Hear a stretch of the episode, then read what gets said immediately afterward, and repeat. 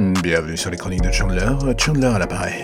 Que puis-je faire pour vous aider? Ah oui, ça y est, j'ai trouvé, vous voulez un podcast. Un podcast délicat, fait aux petits oignons, plein d'amour, et dirigé vers vos oreilles. Alors là, j'ai envie de dire, j'ai tout ce qu'il faut, et justement, ça commence maintenant.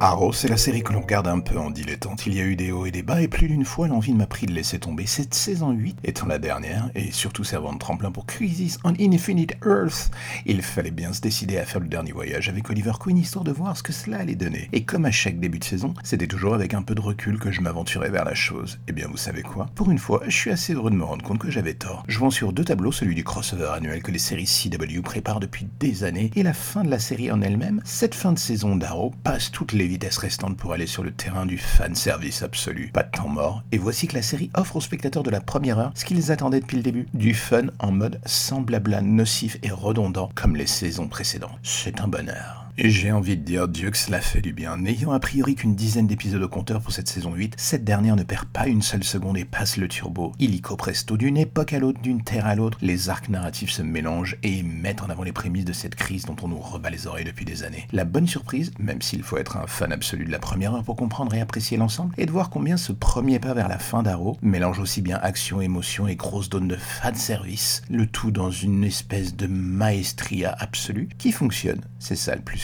C'est un peu comme ce gâteau où l'on sait qu'il y a bien trop de sucre pour notre santé, mais où l'on ne peut pas s'empêcher de croquer encore et encore pour faire en sorte de savourer la chose. Est-ce que l'idée salement proche de la fin de série euh, rend l'ensemble beaucoup plus attachant? Peut-être, mais il faut bien avouer qu'en taillant enfin dans le gras et les sous-intrigues à rallonge qui faisaient un peu chier tout le monde, cette nouvelle et dernière saison d'Arrow retrouve une fraîcheur qu'elle avait perdue depuis bien trop longtemps. Ce crossover de fin d'année pour la CW, c'est un peu l'équivalent de ce que Marvel a fait avec Endgame. Ok, ils ont 20 fois moins de budget, mais bon, après un crossover qui l'année dernière avait été quelque peu décevant, il semble que les super-héros de la CW trouvent enfin une nouvelle fraîcheur et un coup de fouet salvateur. Maintenant, reste à voir ce qui va se mettre sur la table sur le reste de la saison. Il y a fort à parier que la carte de l'émotion et du fanservice restera le carburant majeur, mais ce qui me laisse perplexe, c'est de voir comment tout cela va payer à la fin. D'un côté, il y aura la fin du voyage avec Oliver Queen, et de l'autre, euh, ce moment où l'on attend avec une certaine impatience que tous les héros de chaque univers finissent par arriver en bout de course, et que, perdu devant l'immensité de son écran, on puisse lâcher un image. Mais oui, c'est bon ça La force de la CW avec ses séries d'ici est d'avoir bien souvent accepté son côté cheap, son second degré et son aspect comic book en roue libre.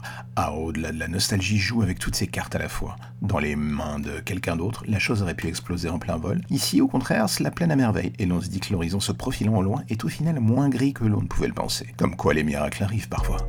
Et voilà encore un épisode des chroniques de Chandler qui se termine, alors j'espère que ça vous a plu, j'espère que vous avez été intéressé, j'espère que vous serez proactif et que vous en parlerez partout. À vos femmes, à vos enfants, à vos parents, à vos grands-parents, à vos amis, à vos ennemis, que vous laisserez des étoiles sur Apple Podcast ou tout autre moyen de communication permettant de faire croître ce petit podcast. Et là, j'aurais envie de vous dire, je vous en serai gré, je vous en serai forté, je vous en serai reconnaissant jusqu'à la fin des temps. Ou alors jusqu'à demain matin, jusqu'à ce que le prochain numéro arrive. Allez, à bientôt.